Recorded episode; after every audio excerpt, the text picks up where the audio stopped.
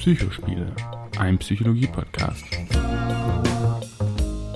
Herzlich willkommen zum Psychospiele-Podcast. Heute mit dem ersten Teil unserer Doppelfolge zum Thema Selbstwert. Wie lieben wir uns selbst? Und wir würden gern beginnen mit dem Selbstwert an sich. Das heißt, im ersten Teil werden wir uns damit beschäftigen, wie der Selbstwert eigentlich entsteht, wie der sich so entwickelt, wie der sich vielleicht auch aufrecht erhält. Und im zweiten Teil wollen wir euch dann noch so ein paar Wege zu mehr Selbstliebe vorstellen. Und Adrian würde ganz gerne beginnen äh, mit einem kleinen oder großen Zitat. Ja, vielen Dank für die Einführung, Patricia. Genau, wir haben ein kleines Zitat mitgebracht. Äh, und zwar geht das folgendermaßen. Die meisten Menschen geben vor, dass sie glücklich sind, weil man, wenn man unglücklich ist, als Versager angesehen wird. Deshalb muss man die Maske der Zufriedenheit und des Glücklichseins tragen, sonst verliert man den Kredit auf dem Markt und ist kein normaler Mensch, kein tüchtiger Mensch. Hinter dieser Maske verbirgt sich Unruhe, Gereiztheit, Ärger, Depressionen, Schlaflosigkeit oder Unglücklichsein. Was Freud Unbehagen in der Kultur nannte, ist eigentlich das Unbehagen in der bürgerlichen Gesellschaft, die die Menschen zum Arbeitstier macht und alles, was wichtig ist, negiert, nämlich die Fähigkeit zu lieben, für sich und andere da zu sein, zu denken und nicht ein Instrument für die Wirtschaft, sondern der Zweck allen wirtschaftlichen Geschehens zu sein. Woher hast du denn das Zitat mitgebracht, Adrian? Das ist von Erich Fromm, aus den 70er Jahren, aus 1977, äh, ähm, ein Interview ähm, des SWRs zu seinem Buch Haben oder Sein, was ja damals ähm, und auch noch heute hochaktuell ist. Und ähm, dieses Interview ähm, war sehr interessant, unglaublich interessant. Da dachte ich mir, da können wir doch vielleicht ähm, das einfach mal klauen und hier vorlesen. Weil natürlich, wenn man Audios äh, einspielt, kann das Urheberrechtsprobleme geben. Deswegen haben wir das einfach mal vorgelesen. Aber pst. Genau, damit wollen wir quasi diese Folge beginnen. Wir werden aber später noch mal ein bisschen genauer auf das Buch eingehen, richtig? Genau, so ist das. Das ist ein bisschen wieder die theoretische Fundierung dieser Folge, sagen ja. wir mal so. Ja, das hat uns irgendwie nachhaltig auch ähm, beeindruckt, wie, wie aktuell ja. doch dieses Buch ist und wie das so die Grundlage für die Folge oder wird hier und da, glaube ich, äh, immer mal wieder auftauchen. Genau. Mhm. Ja, wir fangen auch immer wieder an mit einer Definition. Patricia, du bist die Definitionsexpertin. Bin ich Kurz da? und knapp die Theorie abgehandelt. Ja, genau. Was ist Selbstwert eigentlich?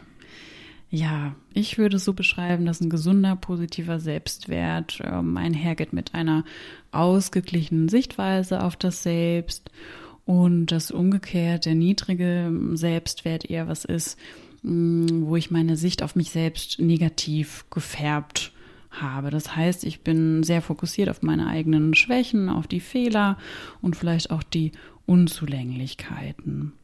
Also in erster Linie ist, ist Selbstwert ein, eine Einstellung, die man gegen sich über sich selber hat. Ne? Ja, genau. Ähm, du hast auch schon gleich erklärt, was ein gesunder oder ein stabiler Selbstwert ist. Genau. Und da würde ich gerne dir eine Frage stellen, ah, Adrian. Oh Gott. Und zwar, wie würdest du denn deinen Selbstwert auf einer Skala von 0 bis 10 einschätzen? Mm. Also 0 wäre so absolut nicht vorhanden, absolut negatives Selbstbild und 10 wäre so über die Maßen positiv oder selbst überzeugt. Vielleicht so ein bisschen die Frage, was wäre denn eigentlich gesund? Wäre 10 noch gesund oder wäre das schon arrogant? äh, ist deshalb eine schwierige Frage, weil man vielleicht diesen Selbstwert gar nicht so in Zahlen ausdrücken kann. Ich würde mich da, glaube ich, ein bisschen schwer tun, weil der auch ein bisschen schwankt. Also der ja. ist in gewisser Form Tagesform abhängig auf jeden Fall. Mhm. Ich würde auch sagen, dass er sich wahrscheinlich im Verlauf meines Lebens ein bisschen geändert hat. Ich würde schon sagen, dass ich einen gesunden Selbstwert habe, ja. Mhm. Und darüber bin ich auch echt froh. Aber ob das jetzt eine 7, eine 8 oder eine 9 ist. Du willst dich nicht festnageln. Nicht lassen. wirklich, nein. Hast du eine Antwort auf die Frage? Ein bisschen. Ähm, ich finde das tatsächlich auch schwierig, weil ich glaube, man kann zum einen von so einem, vielleicht auch so einem globalen Selbstwert ausgehen. Ne? Also wie, wie erlebe ich mich vielleicht ähm, generell oder ne? ist der Selbstwert vielleicht auch eine Eigenschaft? Ja, also mhm. eine bestimmte Eigenschaft, die ich habe, die relativ stabil über die Lebensspanne ist. Oder ähm, ist der vielleicht auch situativen Schwankungen unterworfen? Ne? Also ja. sagen wir mal so, ähm, von Situation zu Situation dann eben auch unterschiedlich. Ja, da wüsste ich jetzt so spontan auch nicht, wo ich mich einordnen würde. Vielleicht würde ich sagen, auf einem ähm, globalen Wert, vielleicht so bei einer 7, aber wenn also ich jetzt. global, ja so generell, aber wenn ich jetzt an unterschiedliche Situationen denke, wo ich echt irgendwas total gut gemacht habe oder wo ich das Gefühl hatte, boah, das habe ich jetzt echt äh, gerockt sozusagen, dann mhm. würde das schon auch mal zu einer 9 oder einer 10 aus. Und zwischenzeitlich vielleicht auch mal eine 11. das noch nicht, aber genau. Ich glaube, dass eines der größten ähm, Fehlannahmen über Selbstwert darin besteht, dass Leute sich über äußerliche Attribute identifizieren. Also zum Beispiel über den Job, den man hat oder mhm. über das mhm. Auto, das man fährt, über die ganzen Dinge, die man zu Hause hat. Also sehr statusbezogen und ähm, auch sehr leistungsbezogen. Ne? Wir werden auch mhm. noch im Laufe dieser Folge über die Gesellschaft zu sprechen kommen und wie das in diesem ganzen Konstrukt mit reinspielt. Ähm, was würdest du da antworten? Also ich glaube, dass natürlich Selbstwert ne, auch immer eine bereichsspezifische Sache ist. Ne? Also es kann ja sein, dass ich mm, in unterschiedlichen Bereichen meines Lebens einen ganz anderen, mir einen ganz anderen Wert zuschreiben würde. Mhm. Ne? Sei das jetzt auf der Arbeit, wenn ich äh, viel Wert darüber äh, ziehe, auch, mm, das sage ich mal, eine Identität habe über meine Arbeit oder vielleicht definiere ich mich mehr über Hobbys oder sonstige Interessen, die ich habe, ne? dann kann das doch auch in unterschiedlichen Bereichen sehr unterschiedlich aussehen ne? und kann eben auch variieren, glaube ich. Ne? Wenn wir mal dran denken, das würde ja auch wieder so in Richtung Zustandsbeschreibung äh, passen, sei es jetzt, wenn ich meinen Arbeitsplatz verliere ne, und mich ähm, oder meinen Selbstwert darüber ziehe, dass ich eine bestimmte Arbeit habe, ne, dann würde es, würde es da eine Veränderung geben in diesem Bereich. Also du spielst so ein bisschen darauf an, dass der Selbstwert hier aus unterschiedlichen Komponenten besteht. Genau. Ähm, ja. Das heißt, wir haben einerseits ähm, Eigenschaftskomponenten, also wir beziehen unseren Selbstwert aus unseren eigenen Eigenschaften, also zum Beispiel, ich bin gut, zum Beispiel mit Menschen umzugehen oder ähm, ich bin gut, ähm, sagen wir mal, vielleicht das richtige Gehalt für mich zu fordern, ich bin gut mhm. darin, meine Bedürfnisse zu erkennen und dann hast du auf der anderen Seite solche sogenannte Zustandskomponenten. Das heißt, das ist dann auf die Situation bezogen. Genau, das ist dann eben sehr viel fragiler. Ne? Das ist ja, ja. sind dann eben so diese Schwankungen. Ich habe einen tollen Job, ich habe eine schöne Freundin. Ja. Okay, und vielleicht ist ja darin auch so ein bisschen dieses Missverständnis begründet, was ich eben schon angesprochen habe, ähm, dass man vielleicht zunächst denkt, diese situationsbezogenen ähm, Komponenten seien vielleicht wichtiger als die eigenschaftsbezogenen. Mhm. Und dass das vielleicht daraus irgendwie resultiert. Es gibt natürlich viele unterschiedliche Theorien darüber, ne, was jetzt ja. den Selbstwert ausmacht. Und ähm, wir haben so in der Vorbereitung für die Folge haben wir, glaube ich, auch einige, einige Erklärungsmodelle äh, mhm. gefunden. Ne? Und was uns jetzt, glaube ich, so am gängigsten erschien oder auch so am griffigsten war, waren so die, war so die Theorie der vier Säulen des Selbstwertes. Ja. Ne? Und da geht es zum einen um die, ne, eine Säule wäre die Selbstakzeptanz, dann hätten wir Selbstvertrauen, dann haben wir das soziale Netz und die soziale Kompetenz. Und diese vier Säulen Säulen ähm, ja, stützen quasi unser, könnte fast sagen, Selbstwerthaus. Ja. Wo, wo ich jetzt noch ein bisschen Probleme habe, sind diese ganzen verschiedenen Wörter. Also wir haben äh, einmal Selbstwert, wir haben Selbstliebe, wir haben Selbstbewusstsein, Selbstvertrauen.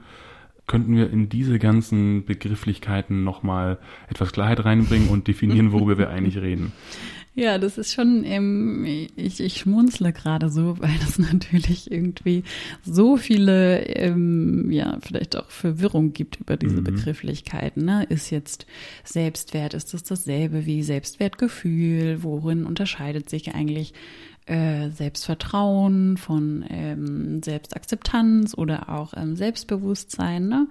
Und ähm, ja, ich würde sagen, das machen wir im Verlauf dann nochmal, dass wir da Okay, gut. näher darauf eingehen. Ja, dann lass uns doch einfach mit den vier Säulen vorfahren. Also Selbstakzeptanz hattest du gesagt, ne? Mhm, mh. Noch so ein Wort mit selbst davor. Auf jeden Fall, ja. Ähm, genau, als Selbstakzeptanz würde man generell bezeichnen die positive Einstellung gegenüber sich selbst als Person.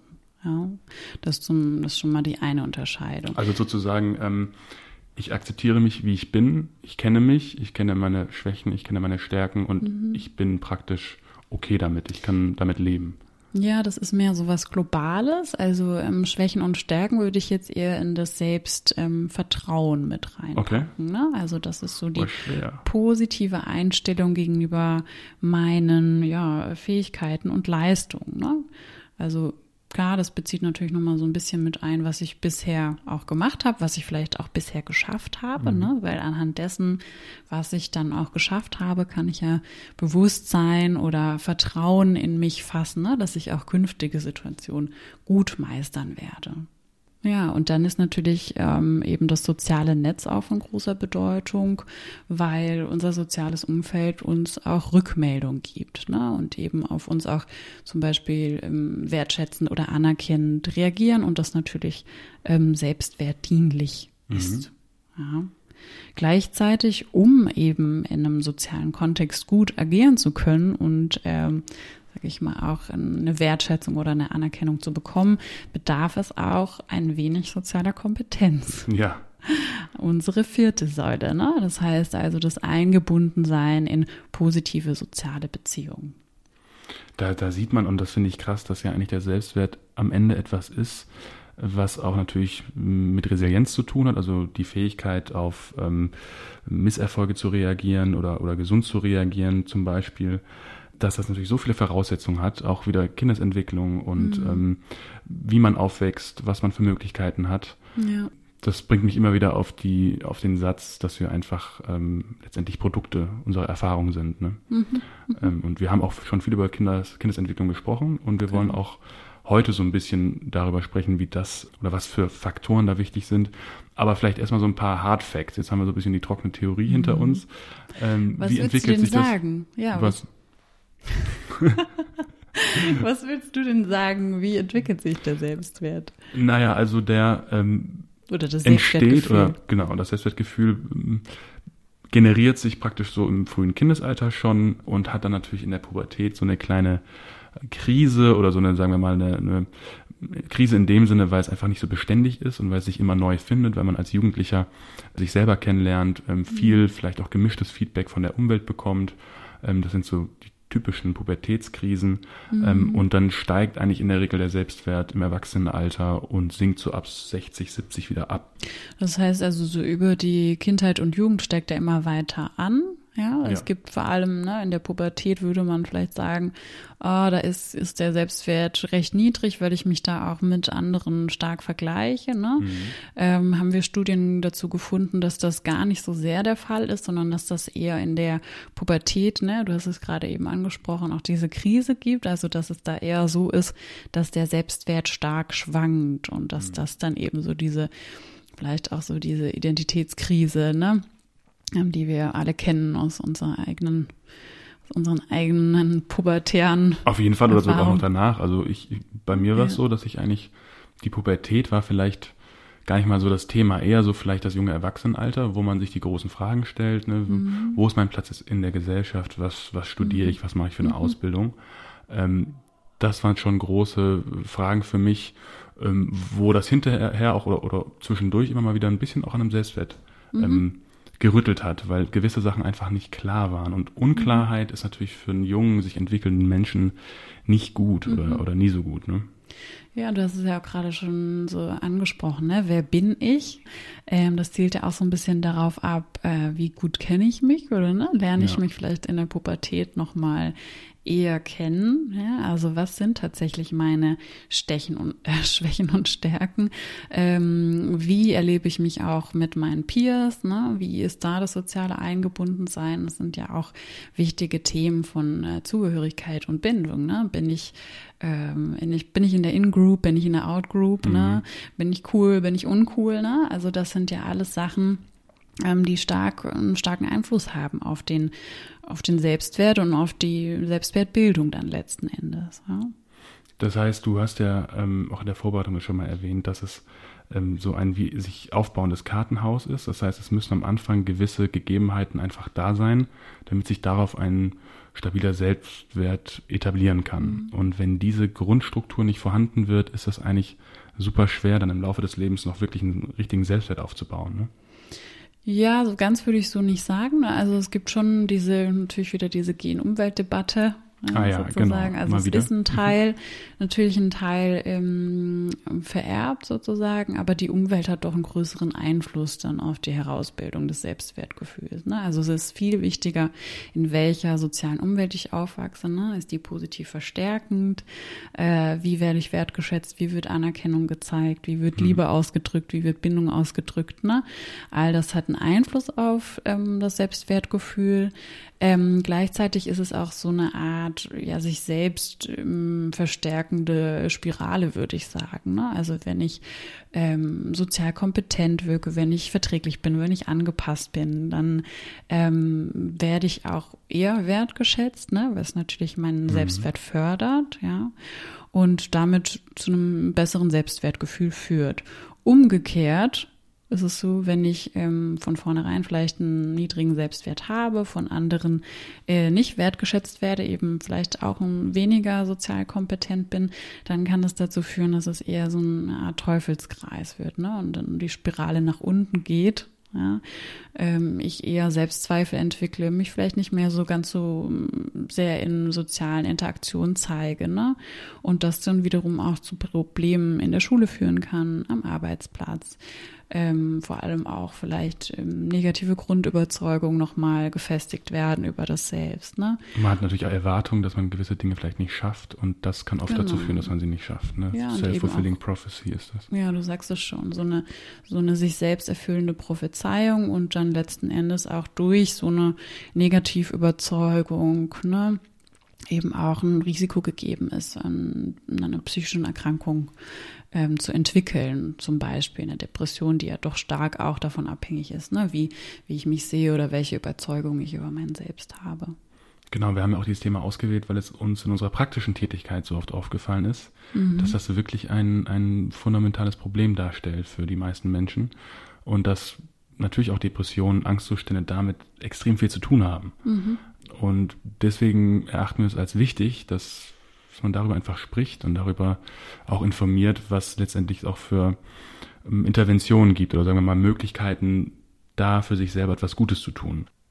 Was glaubst du denn, wenn wir da nochmal anknüpfen wollen, ne? welche Mechanismen gibt es denn vielleicht schon, die wir zeigen, also auch psychologische Mechanismen, um unseren Selbstwert ähm, zu erhalten oder zu stabilisieren? Also ich denke da zum Beispiel an die Kausalattribuierung. Also jetzt wieder ein ganz ähm, blödes Wort, das wollen wir natürlich mal erklären. Ist das? Genau, also es geht darum, ähm, wie wir Gründe für be bestimmte Dinge finden. Mhm. Also zum Beispiel ein Erfolg oder ein Misserfolg.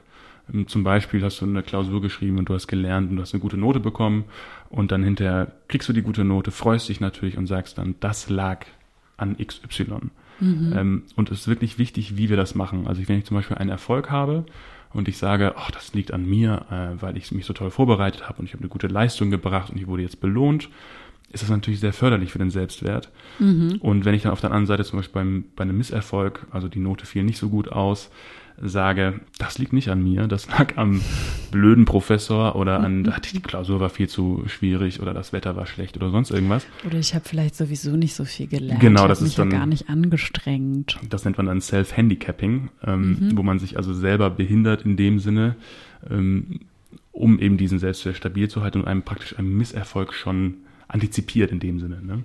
Es ist ja eigentlich ein sehr, sehr cleverer Mechanismus. Ne? Ja, er ist sehr verblendet vielleicht in gewisser Hinsicht ähm, und ähm, ja, nicht ganz realitätsgetreu, aber das, so funktionieren unsere Gehirne, Gehirne ja nicht. Ne?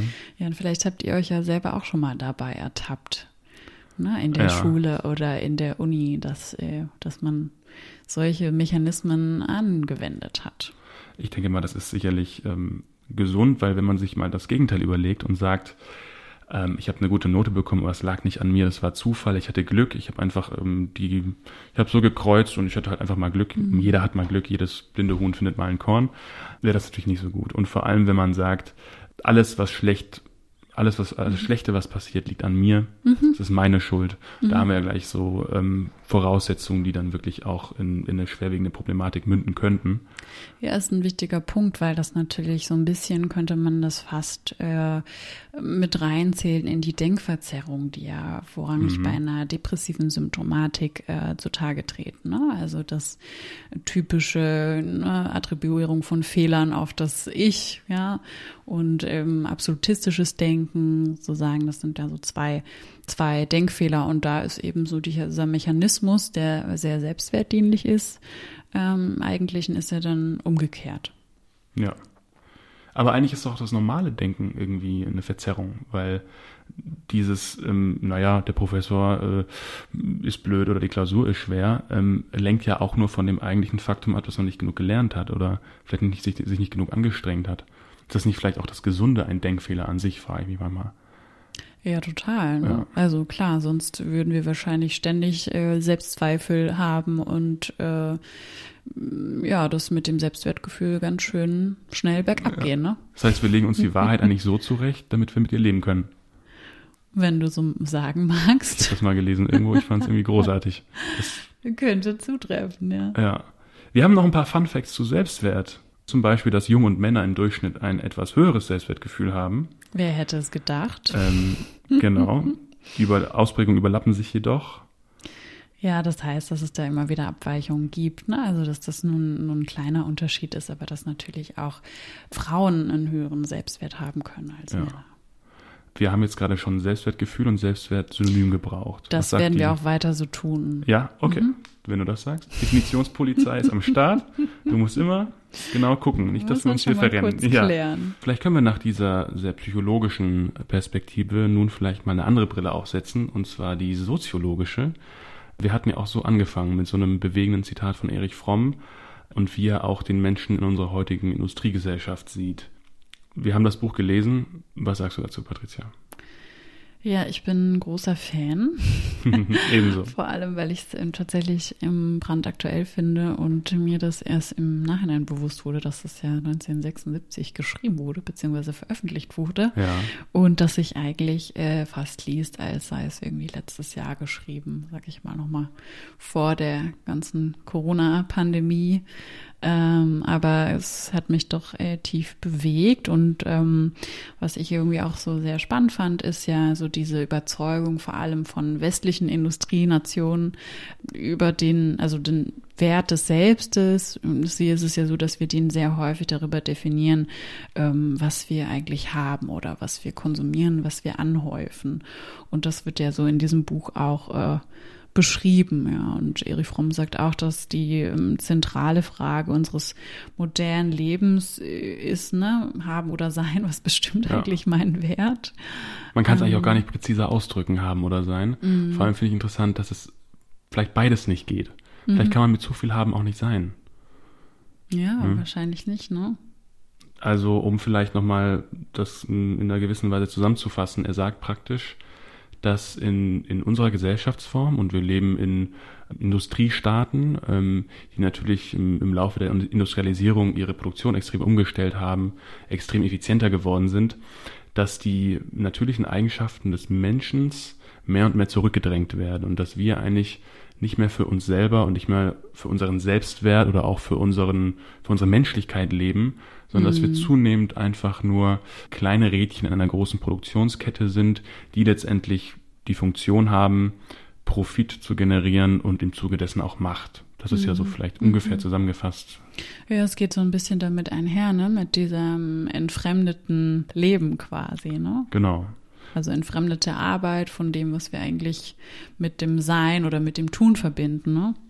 Das heißt, er sagt ja auch schon in seinem ersten Zitat, ne, man, man muss die Maske des Unglücklich, äh, des Glücklichseins und der Zufriedenheit aufsetzen, sonst ist man in dieser Gesellschaft so wenig wert. Also es ist praktisch auch schon uns teilweise verbaut, unser wahres Gesicht zu zeigen. Jetzt kriegt natürlich die Maske nochmal eine ganz andere Bedeutung. Wir haben jetzt zwei Masken auf. äh, und das finde ich auch schon krass, wie er das benennt zu einer Zeit in den 70er Jahren, wo natürlich auch politisch sehr viel los war, aber wo man vielleicht, also wie er da hintergekommen mhm. ist und wie er das analysiert hat, ist schon einfach beeindruckend. Ja, ja, und dieses Unglücklichsein, so wie ich das verstanden habe, entspringt ja eigentlich dem, dass der Mensch eben so entfremdet ist, entfremdet auch durch die Arbeit, ne, mhm. und seine zutiefst menschlichen Fähigkeiten gar nicht mehr wirklich produktiv einsetzen kann, ja. Ja. Und das dann hingeht von, ich arbeite ganz viel und schaufle mir irgendwie meine Freizeit frei und in dieser freien Zeit bin ich eigentlich angehalten äh, zum Konsum oder zum Haben. Ne? Also immer mehr zu haben, mich vielleicht auch kurzfristig für die Strapazen bei der Arbeit ähm, zu belohnen. Mhm. Ja? Das hält dann eben ähm, ja, kurz an, das Belohnungszentrum feuert ordentlich und dann geht es aber auch wieder nach unten und macht ja. uns letzten Endes nicht wirklich ähm, zufrieden. Ja? Und daraus ähm, entsteht dann eben diese Unglücklichkeit. Ich glaube, es hat auch unmittelbar damit zu tun, dass ähm, wir unsere Aufgaben nicht mehr selber suchen, mhm. sondern die werden uns gegeben, die werden uns angeordnet in dem Sinne. Das heißt, Lohnarbeit. Ja, es gibt keine intrinsische Motivation genau. in dem Sinne. Richtig. Mhm. Und das ist natürlich etwas, was auf Dauer nicht glücklich macht. Ja, und so ein intrinsische, intrinsisches Schaffen oder so, dieses intrinsische Motiv, etwas zu tun, ja. erschafft dann eben auch das Sein. Ne? Also genau. Sein würde ich in dem Zuge vielleicht auch ähm, jetzt ja in der heutigen Zeit mit so einer Art Flow-Zustand ähm, gleichsetzen. Ne? Ihr kennt das vielleicht alle. Also ich habe das zum Beispiel, wenn ich mal lang laufen gehe, ne, im Joggen äh, komme ich irgendwann in Flow oder wenn ich irgendwas Kreatives oder Künstlerisches im erschaffe, ne, dann bin ich so in, in diesem Sein- und Flow-Zustand. Das heißt, man müsste vielleicht Arbeit unterscheiden. Ne? Einmal ist es Arbeit, die das Essen bezahlt, die für jemand anderen getan wird, die man vielleicht nicht unbedingt liebt. Und dann ist es Arbeit, künstlerische Arbeit, die ja auch als Arbeit definiert wird oder auch mhm. vielleicht die Arbeit der Mutter. Ja, ich meine, sein kann ja was, kann ja alles umfassen. Kann alles ne? sein, ne? kann ja auch einfach sein, dass ich äh, denke oder dass ich irgendwie was lese. Ne? Also das hm. muss gar nicht so sehr, äh, glaube ich, vordefiniert sein. Das heißt, ähm, es gilt vielleicht, sich auf die Suche zu machen, was ist das Sein für mhm. mich? Was bedeutet das? Ja, wo kann ich irgendwie innere Erfüllung finden, außer im Haben, außer im Konsumieren, außer im ja, mehr von allem zu, mhm. zu kaufen. Es ist interessant, ähm, weil vor allem der Erich da schon auch Theorien aufstellt, die uns natürlich heutzutage noch sehr beeinflussen, die auch hochaktuell sind, die aber auch nochmal ein ganz anderes Licht, auf die Welt in einem politischen Kontext werfen. Also wir als Indust oder Angehörige von Industriestaaten haben ja auch immer so ein bisschen die Eigenschaft, dass wir etwas herablassend auf andere Länder gucken, mhm. die unterentwickelt sind, sei es jetzt äh, Osteuropa oder Afrika oder mhm. Südostasien und dass wir mit einer gewissen Arroganz vorangehen, äh, ne, allen voran die Vereinigten Staaten, die auch gerne mal das ein oder andere Bömmchen fallen lassen auf mhm. der ganzen Welt. Da ist natürlich schon auch so die Frage, woher kommt diese, diese, diese Arroganz? Und er sagt zum Beispiel, dass das ähm, daher rührt, dass eben andere Staaten diese Maschinen nicht benutzen, diese Industrialisierung auch zum Teil nicht haben ja. ähm, und denen deswegen ein, ein Ausdruck von Macht fehlt und wir deswegen auf so einem politischen Level die nicht richtig ernst nehmen. Mhm. Ähm, fand ich auch nochmal eine interessante äh, Argumentation. Was ich auch noch ähm, wirklich das schließt ja so ein bisschen an an diesen ja, so kapitalistischen Wert des Menschen oder ja. vor allem ne, in kapitalistischen oder neoliberalistischen Gesellschaften, wie, wie der Mensch eigentlich generell gesehen wird. Ja, der Mensch wird eben so ein bisschen seinen eigenen Eigenschaften beraubt und ist eher so ein bisschen Maschine, also eine, eine Arbeitskraft, ein, mhm. ein Lohnarbeiter, ein Leistungserbringer vielleicht in dem Sinne. Mhm. Heutzutage ist der Mensch schon das Produkt, also bei allen digitalen Anwendungen, die wir benutzen, für die wir nicht bezahlen, sind wir das Produkt ähm, ja. und werden also praktisch äh, datentechnisch ausgesaugt in dem Sinne. Mhm. Und natürlich sind wir Menschen, die oder, oder sind Objekte, die ähm, konsumieren. Konsumieren ähm, sollen. Konsumieren sollen. ich habe gerade zufällig Objekt gesagt und das bringt mich auf den Gerald Hüther. Das ist ein Entwicklungspsychologe, der sich auch sehr mit Kindesentwicklung beschäftigt und der immer wieder gesagt hat, dass es nicht sein kann, dass Kinder zum Objekt gemacht werden. Und mhm. ich glaube aber, dass wir im Zuge dieses, dieser Gesellschaft, die sich da etabliert hat, zum Objekt gemacht wurden und das immer noch mit uns machen lassen. Ähm, und es vielleicht auch an der Zeit ist, sich da mal ein bisschen gegen aufzulehnen, beziehungsweise Wege zu finden, wie wir uns selbst unabhängiger machen. Mhm. Denn ich finde. Naja, vielleicht so im ersten Schritt, ne, so eine Bewusstmachung, dass, dass genau. wir das sind. Ich glaube, vielen ist das nicht so wirklich bewusst. Ne? Natürlich nicht. Das ähm, muss erstmal geschehen, ja. in was für einem System da agiert wird, ne? oder Ja, in was für einem System sie da stecken und dann eben auch, ähm, würde ich mal sagen, ne? von, von der Werbung äh, manipuliert Ja, werden, klar. ne? von diesem, ja, von bestimmten Grundbedürfnissen ausgehend, ne?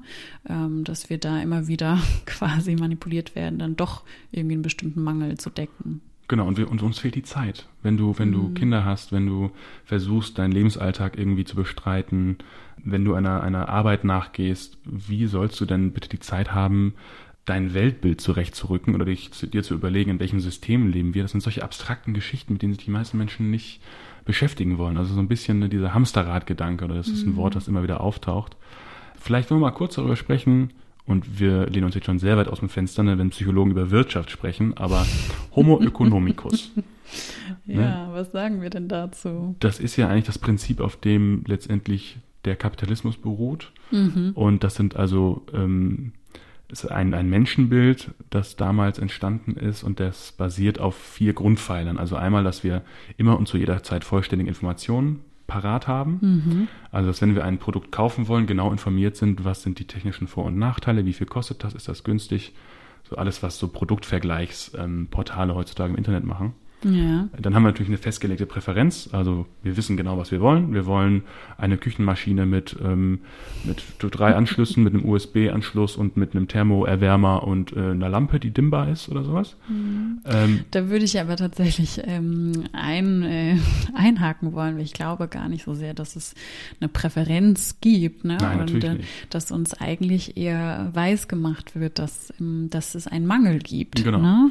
Ausgehend von einem bestimmten bestimmten ja, äh, Grundbedürfnis, vielleicht auch nach ähm, Anerkennung, ja, Grundbedürfnis nach Bindung, äh, finde ich hier ganz wichtig zu erwähnen. Ne? Also diese Anerkennung von anderen, die häufig ja durch äh, eine bestimmte Präferenz für oder Konsum von bestimmten Gütern ähm, dann auch ähm, angestrebt wird sozusagen. Also wenn ich mir das noch kaufe, dann kriege ich die Anerkennung von den anderen. Ne? Also dann werde ich geliebt sozusagen. Genau, das ist der wird Punkt, den ich am Anfang gemacht. meinte, ne? Ja. dass ähm, das verwechselt wird. Mhm. Ähm, Selbstwert und Wert, der mir von außen Mhm. zugeführt wird. Ähm, Selbstbild, Fremdbild, ne, das ist nochmal so eine andere Mhm. ähm, theoretische Grundlage dafür. Das ist, glaube ich, so ein bisschen das Missverständnis, dass es nicht um den Wert des, des Innersten geht oder das, den Wert, den ich mir selber zuschreibe, sondern vielmehr um den Wert, Ja. den ich anderen zuschreibe. Und da sieht man auch schon, dass die Menschen vielleicht so ein bisschen sehr fokussiert sind auf das, das Bild, was andere von ihnen haben und nicht so sehr auf das eigene Bild.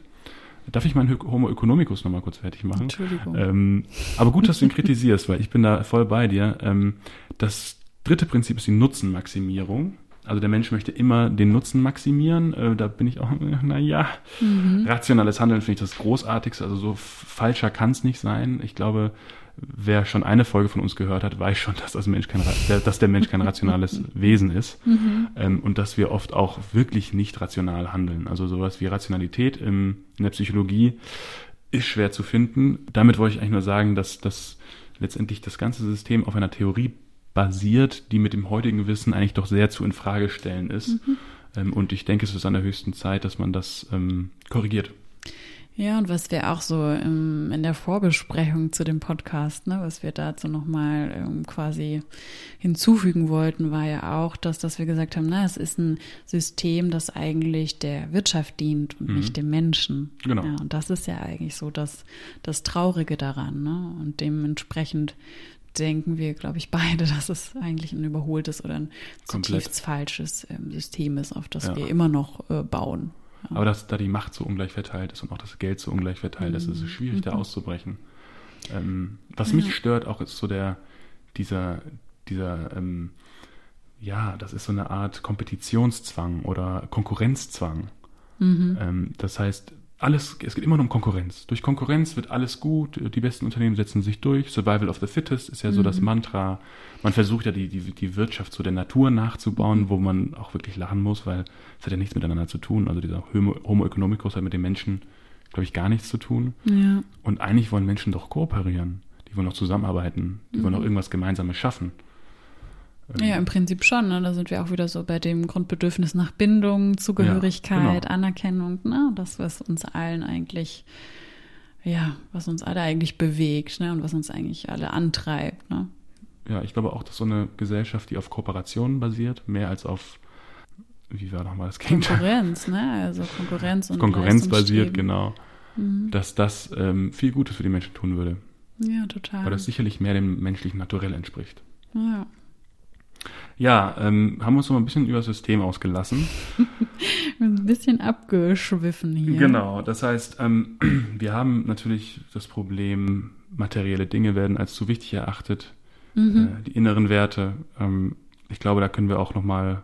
Wobei hier finde ich schon auch, ne, so dass die Fokussierung auf einen Status oder auch auf materielle Dinge jetzt per se nicht wirklich problematisch ist. Außer vielleicht ähm, die Kosten oder wenn das eben ja immer, also Kosten im finanziellen Sinne, aber eben auch Kosten, sage ich mal, auf Kosten der Ressourcen unserer Erde passiert, ne, wenn das eben nicht nachhaltig ist ähm, was, wo es eben problematisch wird, ne, und das sind wir dann auch wieder bei unserem Thema ist, ähm, wenn das gebraucht wird für die Aufrechterhaltung unseres Selbstwertes. Mhm.